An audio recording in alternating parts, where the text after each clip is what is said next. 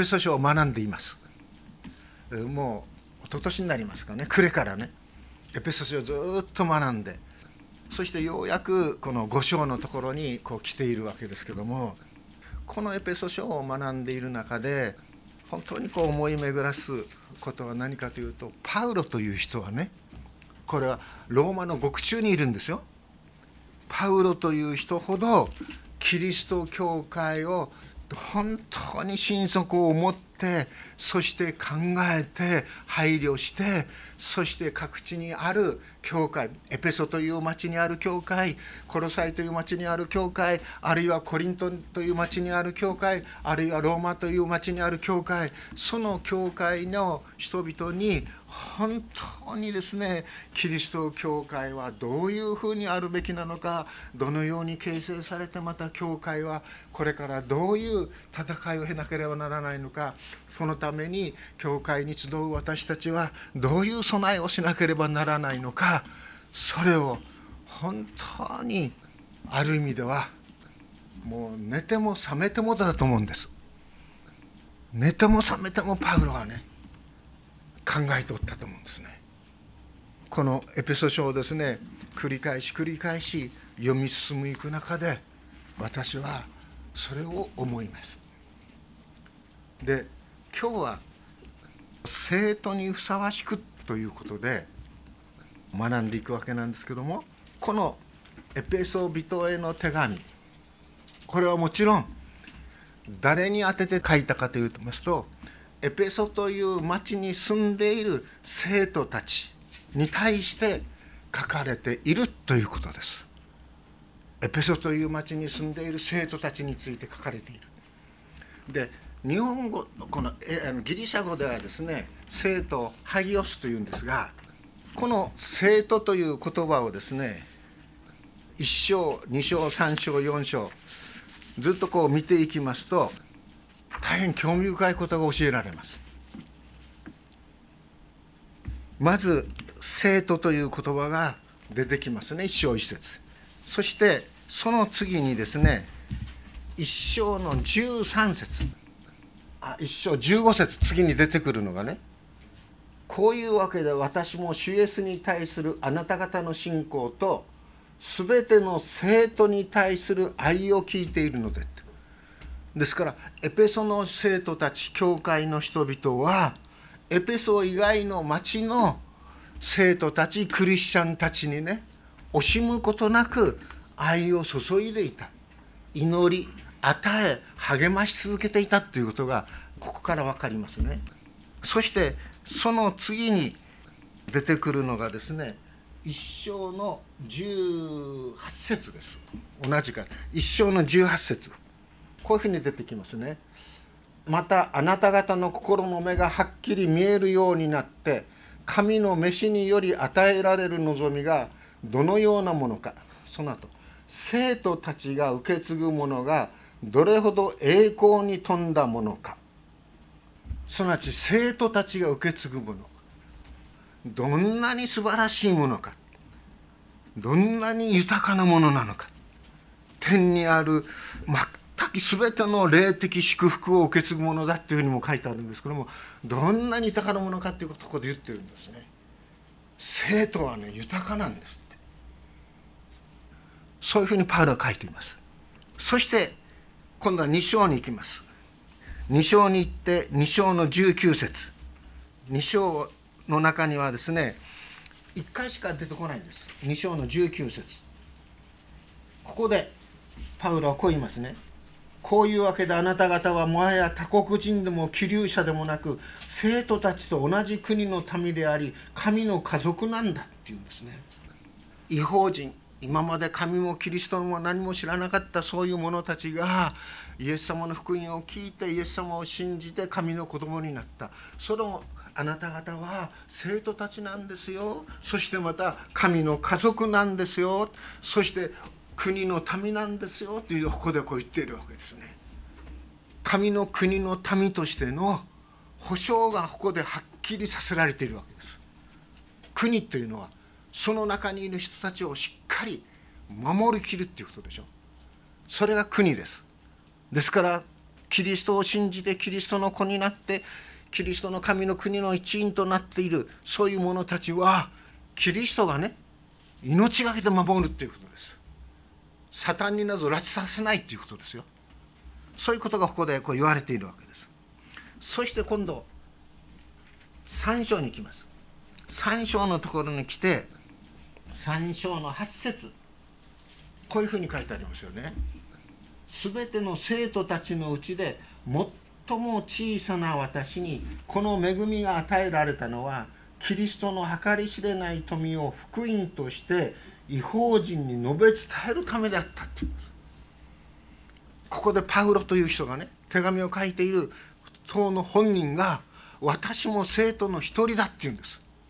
私も一人の生徒だけどもその生徒でありながら本来は生徒のトップであってしかるべきパウロが生徒たちの中で一番小さな私なんだって言ってるんです。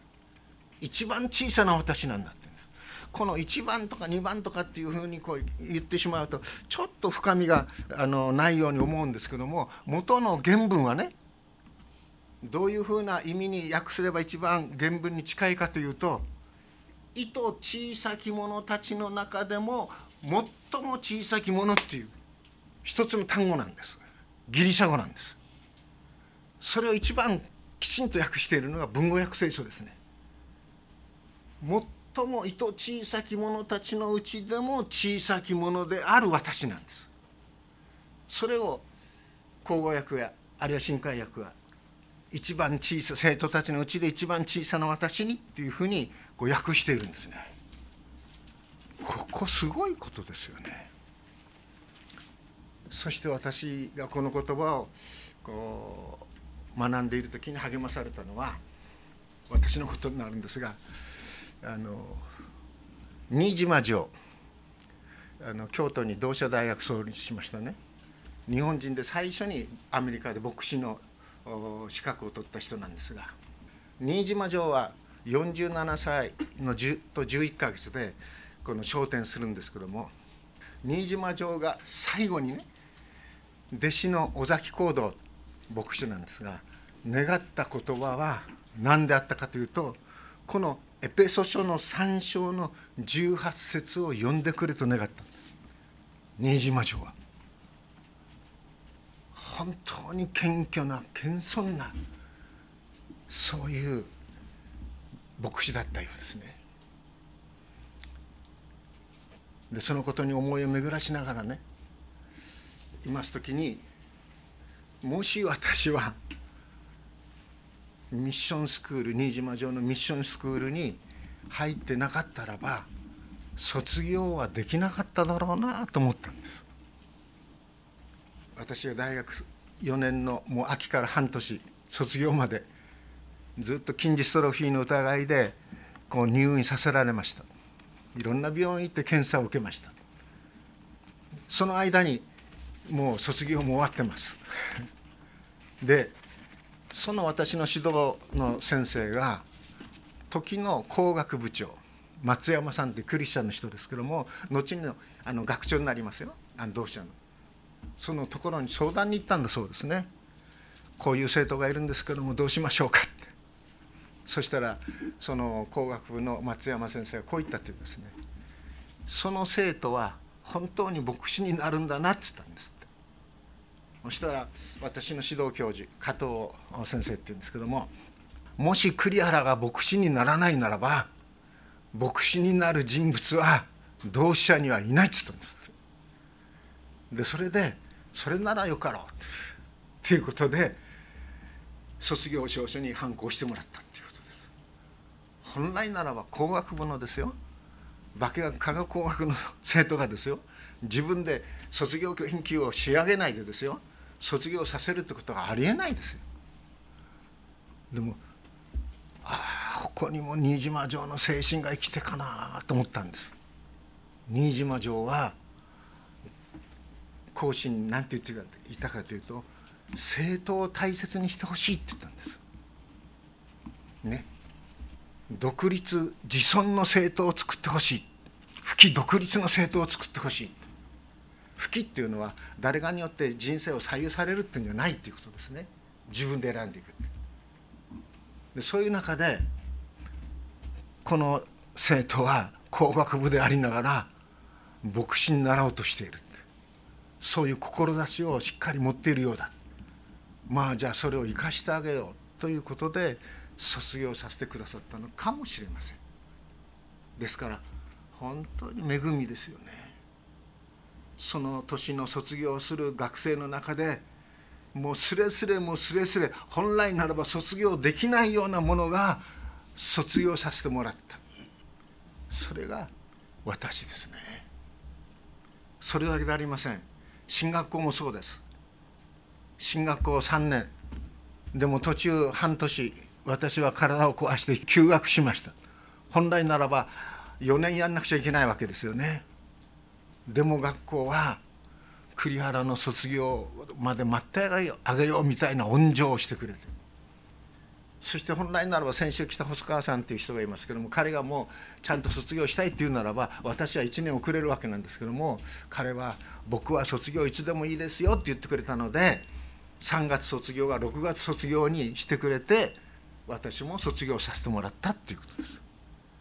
ですから進学者の卒業の中でもね本来なら卒業できないのにもかかわらず卒業させてもらった本当に一番小さいものだっていうことですよね。パウロがこの手紙をねエペソの生徒たちに書いている時にその生徒たちの中で最も小さきものはこの私なんだなんというパウロの愛のね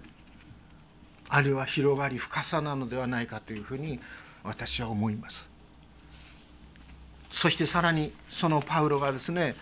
4章のところに来て私たちが牧師や宣教師やあるいは教師やあるいはそういうふうにこの主からですね使命を託されているのはその生徒たちを整えて奉仕の働きをさせるためだっていうんですね。これ不思議です。生徒たちを整えるためなんだっていうんですね。そしてようやく5章に来てパウロは生徒にふさわしく歩みなさいよって言うんです。生徒にふさわしく歩みなさい。おそらくその時パウロ自身もね私はもう生徒としてですねこの生徒を整えることのできるようなそういう人でありもう出来上がったものでありキリストの一番似たものとなったのであるから私はもう生徒のふさわしさというものをしっかりと身につけているというような思いで生徒にふさわしく歩めと言っているんじゃないと思うんですね。パウロ自身もいつもあの獄中にいながら生徒にふさわしく歩みたい。聖書にふさわしく生きたい。そのようにパウロはですねいつも祈り続けていたのではないかと思うんです。そして6章のところに来てあなた方は忍耐の限りを尽くしてね全ての生徒のために祈ってくださいね。すなわち生徒たちというのはどういう人々であるかというならば互いに祈り合うということです。それが生徒たちの交わりの最も豊かなところにある。この世の人々には目に見えない。しかし本当に豊かな交わりなんだということだと思うんですね。でそこまでパウロはですね生徒たちのことを考えていくならば今日パウロがですね言っているような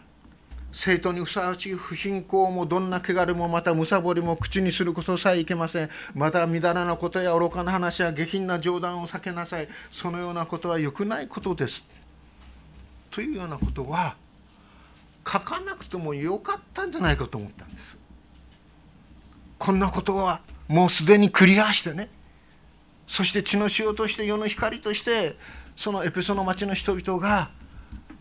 キリストの教会の働きに喜んで進んでいたのではないかと私は思ったんですね。でもパウロは人間をよく知っていました。それは創世紀の初めからどのように人間が描かれているかそしてその人間はどのようにして堕落していったのか。その人間の心の奥底にあるですね本当にある意味では天国のような素晴らしい部分とそれを打ち消してあまりあるような地獄的なそういう部分とそれを重ね持っているそういう存在である。パウロはそれを知っていたんじゃないかと思うんです。いやパウロ自身がそうだった。パウロ自身がかつてはですね生徒たちをクリスチャンたちをですね迫害することをやっつけることを亡き者にすることがですね神の御心にかなっていると信じて疑わなかった。でも実際はそのパウロのその思いというものが自分では神の完全なしもべであると思っていたその思いが実はサタンにうまく騙されて地獄のような人をねあの善良なクリスチャンたちをですね地獄に貶めるようなそんな手先になっていた私なんだということをパウロはですねあのダマスコという町そこに住んでいるクリスチャンたちを迫害しに行くその途中で復活の主に出会って3日間目が見えぬそういうですね暗闇の中でアナニアに祈っていただいて初めて気がついた。はっと気がついた。なんていうことを私はしてしまったんだろうか。それからパウロはクリスチャンたちを励ます技に加えさせていただくんでしょ。まさにパウロ自身はね自分の心の中にねこの死の体どうしようもないようなそういう地獄みたいな悪魔のまたサタンの権限みたいなそういう思いと一方でも神に本当に仕えたいという思いと2つがせめぎ合っていた。でも神は復活の死はパウロを選んでそしてパウロのうちに何を与えてくださったかというならばパウロ自身を精霊の宮として精霊なる神が住まう宮としてパウロをですね新しく生まれ変わらせてくださったということです。これは考えられないことですよね。そしてその神のご計画というものは創造のいわゆる天地死んだ万象全てのものが作られる創造のはるか前にすでに神が予知しておられたこと予定と言いますけども予知しておられたことであってそして神の選びの中にしっかりと神が契約してくださったことなんだということを知らされる。これが聖書でありこれが神の啓示でありこれが神のねご計画だったということだと思うんですよね。ですからパウロ人間はいかに騙されやすいものであるかということを知っていた。創世記の三章がそうでしょアダムとエバが。アダムとエバは神のお言葉を直接聞いているんじゃないですか。でも蛇にうまい具合に騙されて食べちゃっても大丈夫。そうなればお前はね神のようにですね賢くなるんだから何も頼らないで一人で行けるようになるんだ。自立自尊なんだ。そういう甘いささやきに乗ってしまったっていうことでしょ。人間は本来神を礼拝するものとして人間は作られているんです。どんな状況の中にあったとしても創造主なる神を神として崇めてそしてうなずいて従っていくそういうものとして人間は作られているんです。でもそんなものは必要ない。俺は俺でいく。それが人間だった。でもその人間が陥ったところ本当にこの2,000年前だけじゃなくて今でもそうでしょ？不貧困もどんな汚れもまたむさぼりも口にすることさえいけません。みだらなことや愚かな話や下品な冗談を避けなさい。コリントという町があります。今でもあります。私も訪ねていきました。そのコリントという町に大きな岩山があるんです。その岩山の上にですねアフロディアって言いましたか神殿があったんですね。そしてその神殿には多い時には1,000人もの神殿娼婦すなわち遊女たちがいたっていうんです。そして船がコリントの町に入ってくるでしょ。そうするとそういう人たちはですねその船乗りたちを迎えに町に港に降りていってそして自分のところに連れてきてそしてそれが神に喜ばれることだ神殿礼拝だというようなことでそういうみだらなことが行われ続けていたんです。そういう中でパウロはね友情に交わってはいけないって言うんです。なぜかな私たちの体は神の精霊がお住みになるところの神の宮だからだって言うんですね。だからそういうものに交わってはいけない。残念ながらいろんなそういうポルノ的なことみだらな的なことがインターネットや何やかやでですねもう溢れのほどに流されていてそしてカソリックの聖職者たちもプロテスタントのそういう教職者たちもそういう毒牙にかかる場合がいっぱいあるでしょ。ですからパウロはねそれを避けなさいって言ってるんで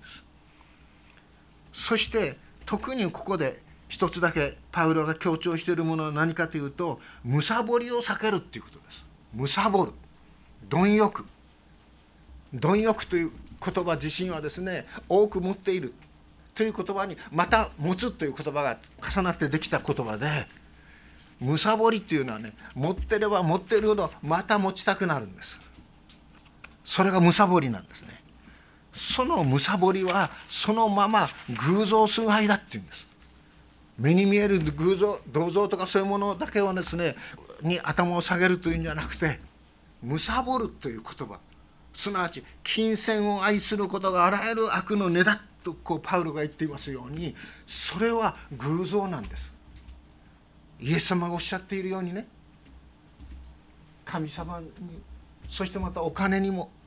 2人同時に使えることはできないんですって言うんでしょこれむさぼりは罪なんです。いや罪どころか偶像崇拝だって言うんです。むさぼりを避けようって言うんですね。そしてさらにパウロがここで言っている言葉は何かというならばあなた方の心をね神に向けなさいっていうことです。感謝しなさいっていうことでしょ。神に感謝をするということはどういうことかと言いますとあなた方の唇であなた方の口で神を賛美しなさいということです。口。口はね神様を賛美するのに最もふさわしいところでしょ。口は私たちの口は神様を賛美するために作られているんです。ですから賛美する歌うっていうことです。歌いながら。台所に立った時もですね賛美歌を口ずさみながら食器を洗うんです。あるいは賛美歌を口ずさみながらねきゅうりをですねトントントントンこう切るんです。あるいはですねもうインスタントラーメンという簡単なものがありましたからあもうすぐお食事お昼なんかパッと出てくるでしょ？あのラーメン。3分間。ね？お湯入れて3分間待てばはい。あそしてまた卵を落とせばいい。でお湯を注ぐ時も「ああ神様感謝します」っていうふうにね賛美しながら賛美しながら賛美とともにっていうことです。賛美とともに神をたたえていくっていうことですね。そういうふうにすることがこの世の人々と一線を画すということだっていうんです。ここで注意しておくべき彼らの仲間になってはいけませんというのは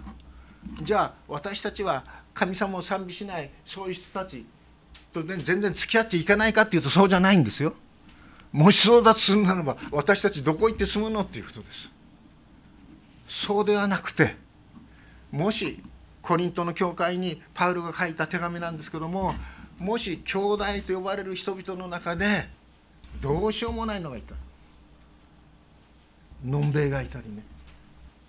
もう本当にどうしようもないものがいたならばそういうものとは交際するなっていうんです。しばしばそういう人もいます。私の50年近い伝道牧会の中でねああと思うような人もいます。実際にそういうふうな人に荒らされてしまった大きな町のある意味では大きな教会もあります。考えられないようなことが起こってしまった教会なんです。そういう人たちは排除しなさいっていうことですよ。キリストの権限を持って。ここでパウロは誰の言葉を思い出していたか。イエス様がねヨハネの17章なんですけども最後に捕らえられる前の最後にイエス様はね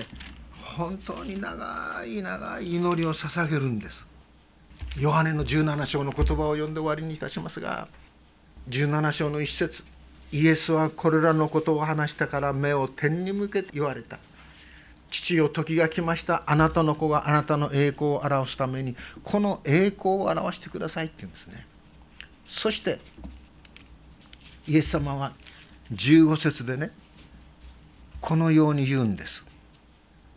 私は彼らにあなたの御言葉を与えました。しかし世は彼らを憎みました。私がこの世のものでないように彼らもこの世のものでないから。ですその後彼らをこの世から取り去ってくださるようにというのではなく悪いものから守ってくださるようにお願いしますって言うんです。彼らをイエス様を信じている者たちをねこの世から取り去ってくださるというのではなくて悪いものから守ってくださるようにお願いします。パウロはこのイエス様の言葉を心に響かせながらこの手紙をねエペソの人々への手紙を書き続けているのではないかと私は受け止めています。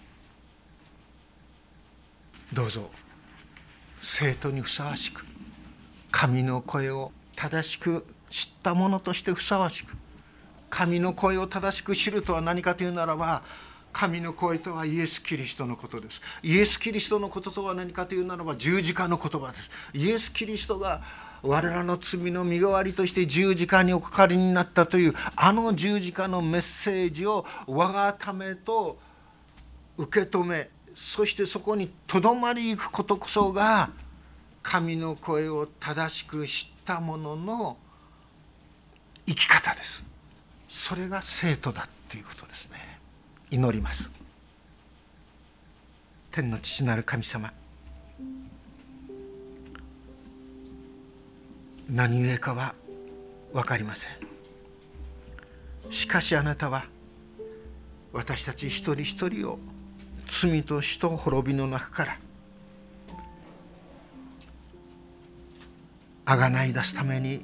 あなたの愛する御子イエス・キリストを人としてこの世に使わし我らの身代わりとしてあのゴルゴダの丘でシミも傷も罪一つ何もないそのお体を死に渡されました。聖なるあなたの捧げ物をあなたご自身が用意してくださいました。そのキリストのしもべとして私たちはこの教会に集っているものでございます。どうかその生徒らしく歩めと生徒として私たちに自覚を促しキリストイエスにある自尊心を正しい意味での自尊心を私たちに気づかせそれゆえにこの世の悪と汚れから身を守りつつなお主を証ししていくあなたの群れをどうぞ死を清め分かち強め続けてくださるようにキリストイエスの皆によって祈ります。アメン